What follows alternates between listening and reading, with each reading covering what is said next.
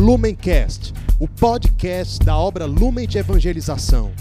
Ser feliz fazendo o outro feliz. Acesse lumencerfeliz.com. Olá, meu irmão, minha irmã. Bem-vindo ao Palavra Encarnada de hoje, né, nossa meditação diária da obra Lumen, onde vivemos, né, meditamos a palavra de Deus, a palavra que a igreja nos coloca à luz do nosso carisma. Então vamos clamar para o Espírito Santo para que ele possa estar presente nesse dia de hoje, junto de cada um que vai escutar essa meditação, que vai rezar junto. Estamos reunidos em nome do Pai, do Filho e do Espírito Santo. Amém. Vinde, Espírito Santo, enchei os corações dos vossos fiéis e acendei neles o fogo do vosso amor. Enviai o vosso Espírito, e tudo será criado, e renovareis a face da terra. Oremos, ó Deus que instruíste os corações dos vossos fiéis com a luz do Espírito Santo.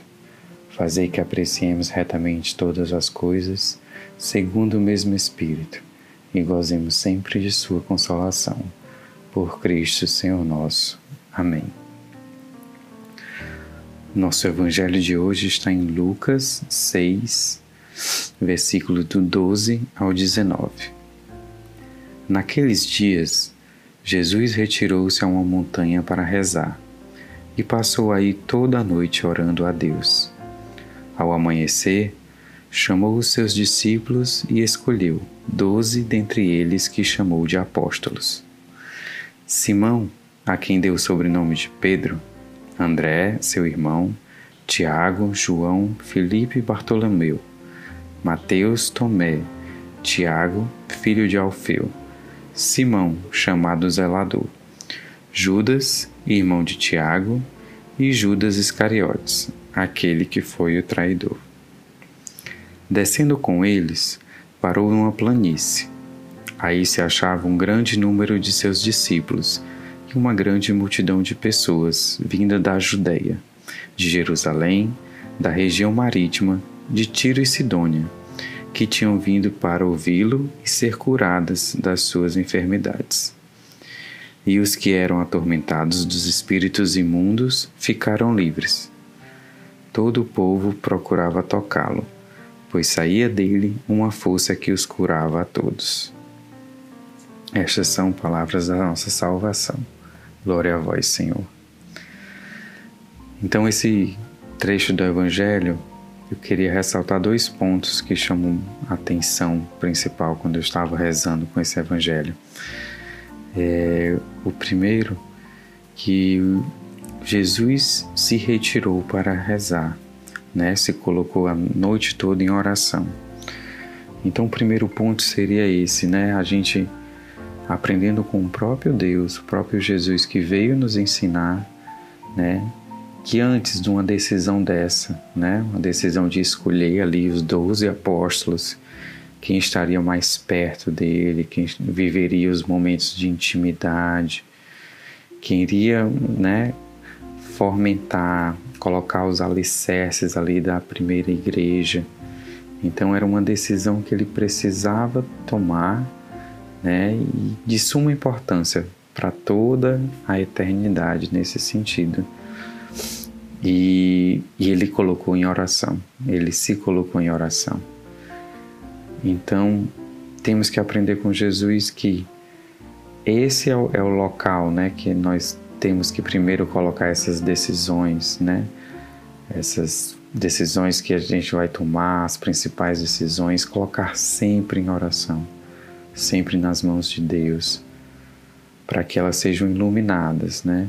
Por essa intimidade, por esse amor. Façamos canais, né? Canais dessa vontade de Deus. Então, muitas vezes, as decisões que, que a gente vai tomar podem até gerar acertos, gerar alguns erros, mas sendo elas fonte de oração, né, embebidas por esse Espírito Santo, ele vai conseguir conduzir, né? Você olhando pelo, pró pelo próprio Evangelho, Judas Iscariotes foi um dos escolhidos, né? E, e, mesmo assim ele foi o traidor. E aí essa foi uma escolha errada, né? Alguém pode pensar, mas ele teve a oportunidade de escolher, né? Ele tinha a capacidade sim de, de, de ser todo de Deus, de, de se entregar, de ajudar a construir essa igreja. Mas ele não escolheu isso, né? Então Deus consegue sim nas nossas decisões, né? Mesmo com os erros, pode gerar uma vida nova, né? Pode frutificar as nossas decisões e elas podem ser reiluminadas, né? Pelo próprio Espírito Santo. A gente sempre tem que tentar fazer essa comunhão com Deus para que esse Espírito Santo nos ajude, nos auxilie. Seja a decisão que você esteja hoje, meu irmão, precisando fazer, você que está nas nossas casas de acolhimento, né? essa decisão que vem tá aí no seu consciente, né? Que fica voltando no seu pensamento. A verdadeira resposta você vai encontrar em oração. Em oração. Deixe Deus iluminar, deixe o Espírito Santo agir para que toda a sua decisão seja nele, né? para ele e com ele. E o segundo ponto que chama a atenção já é bem no final, né? O último versículo, quando ele fala: Todo o povo procurava tocá-lo, pois saía dele uma força que os curava a todos. Então, isso vem para nós, né, da obra Lumen, como um, uma confirmação né, dessa via privilegiada que nós temos, que nós fomos chamados a, a ser né, dentro da nossa igreja, a propagar com o nosso carisma, que é o encontro com Jesus abandonado. Né?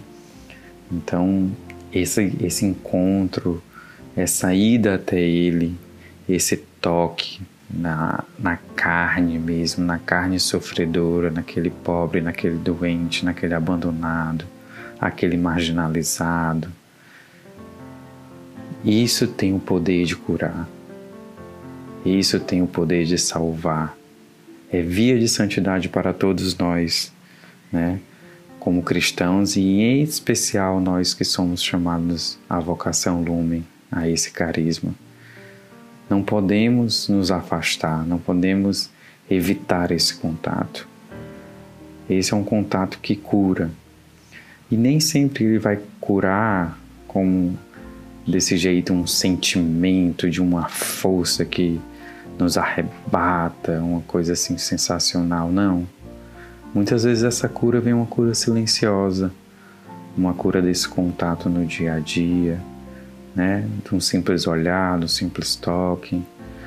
Às vezes você vai ao encontro de um irmão na rua e muitas vezes você não não tem aquela sensação extraordinária, mas é Deus que está lá, é Cristo que está lá. Foi Ele que se colocou naquela carne. E nós, amando aquela carne, indo ao encontro dela, podemos ser curados das nossas feridas, das nossas dores e assim chegarmos mais próximo do céu. Então, que nesse dia de hoje você peça a Deus né?